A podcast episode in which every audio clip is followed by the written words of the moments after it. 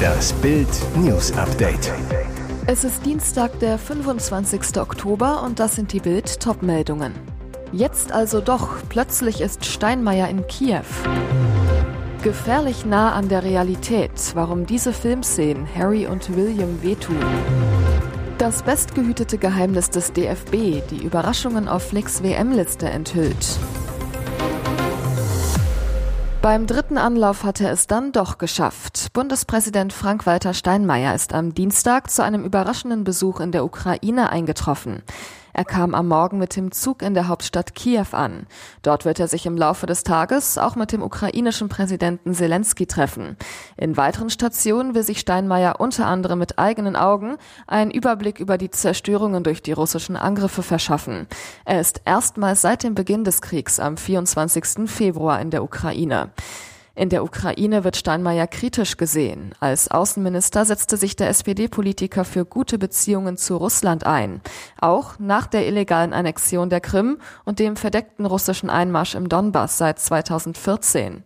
Eigentlich wollte Steinmeier bereits Mitte April nach Kiew reisen, zusammen mit den Staatspräsidenten Polens, Lettlands, Litauens und Estlands. Die Initiative hierfür war von Polens Präsident Andrzej Duda ausgegangen. Unmittelbar vor dem Start kam aus Kiew aber eine Absage für Steinmeier. Die Ausladung wurde in Berlin als beispielloser diplomatischer und politischer Affront gewertet. Erst ein Telefongespräch beider Präsidenten Anfang Mai entspannte die Lage wieder. Angst vor Rekordrechnungen. Ampel will Winterlücke schließen. Schafft es die Ampel noch, die Winterlücke rechtzeitig zu schließen? Bürger und Betriebe bangen wegen der Bibermonate Januar und Februar, denn weil die Gaspreisbremse erst ab März greift, drohen Rekordrechnungen fürs Heizen. Jetzt will die Bundesregierung nachschärfen. Ab 1. Januar soll eine Strompreisbremse kommen, um Bürger zu entlasten. Aber für die Winterlücke beim Gas hat die Ampel noch keine Lösung. Aus Koalitionskreisen heißt es, dass eine Gaspreisbremse ab dem 1. Januar viel komplizierter sei. Wegen technischer Schwierigkeiten schafften es die Versorger mit viel Mühe zum 1. März. Deshalb sind jetzt andere Hilfsmittel im Gespräch. So könnte es im Januar und Februar zum Beispiel Einmalzahlungen geben, die Menschen und Unternehmen beim Bezahlen der Gasrechnungen helfen sollen. Ebenfalls möglich eine pauschale Abschlagszahlung, wie sie für Dezember bereits beschlossen wurde. Fakt ist, die Winterlücke macht die Ampel mächtig nervös. Es drohen Massenpleiten und Proteste.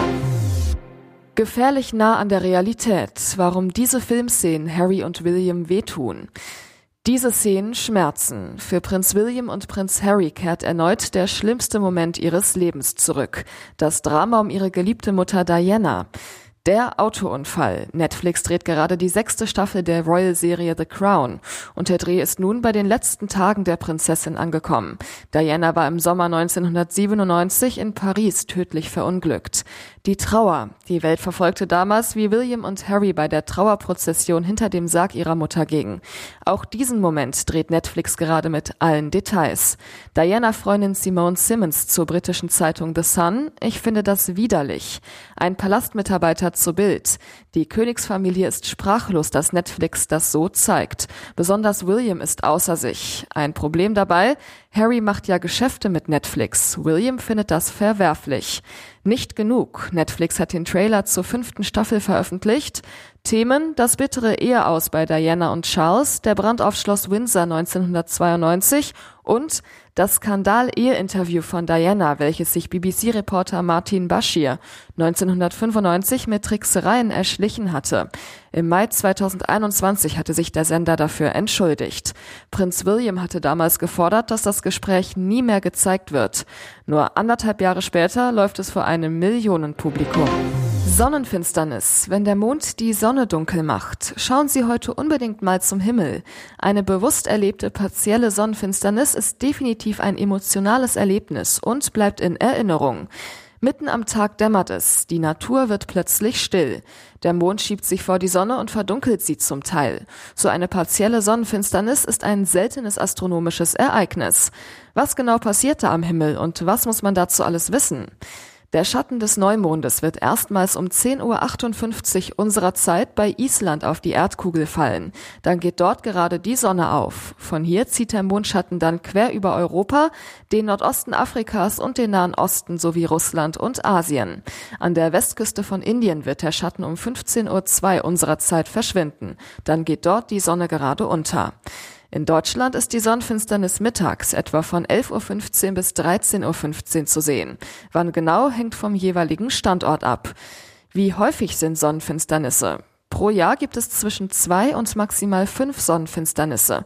Zwischen den Jahren 2000 und 2100 beispielsweise verfinstert sich die Sonne von der Erde aus gesehen 224 Mal. Das bestgehütete Geheimnis des DFB, die Überraschungen auf Flicks WM-Liste enthüllt. Die mysteriöse Liste von Bundestrainer Hansi Flick mit den 55 Namen des vorläufigen Katar-Kaders. Sie ist derzeit das bestgehütete Geheimnis des deutschen Fußballs. Seit vergangenem Freitag liegt bei der FIFA eine Spielerliste mit deutschen Namen vor. Der DFB musste mindestens 35 und bis zu 55 Namen melden. Wer nicht draufsteht, dessen WM-Traum ist geplatzt. Eine Nachnominierung ist nicht möglich. Bild weiß, welche Stars sicher auf der Liste stehen. Führungsspieler wie Neuer, Rüdiger, Kimmich oder Müller sind natürlich dabei. Und WM-Held Mario Götze. Die Überraschungen, Weltmeisterbruder Rani Kedira, BVB-Supertalent Yusufa Mukuku und Christoph Kramer. 2014er Weltmeister Kramer hatte jetzt zwei Chancen auf die WM. Als ZDF-Experte ist er bereits gesetzt. Und Stürmer Niklas Füllkrug ist als Neuner dabei. Neu, Flick überlegt, erstmals vier Torhüter mitzunehmen, weil er mit Einführung des 26er Kaders auch bei einer Verletzung nicht nachnominieren darf. Neben Neuer stehen deshalb auf der Liste Marc-André Ter Stegen, Kevin Trapp, Bernd Leno und Oliver Baumann. Und jetzt weitere wichtige Meldungen des Tages vom Bild Newsdesk. Der Prozess gegen Ex-Nationalspieler Jerome Boateng könnte für einen weiteren Eklat und sogar für einen neuen Strafprozess sorgen. Brachten seine Leibwächter eine Zeugin in Bedrängnis? Freitag vor dem Strafjustizzentrum München. Eine Frau soll in einem Berufungsprozess bezeugen, dass Boateng die Mutter seiner Kinder 2018 im Karibikurlaub geschlagen hat. Sie erzählt, wie Boatengs Bodyguards sie vor dem Gericht mit dem Handy finden.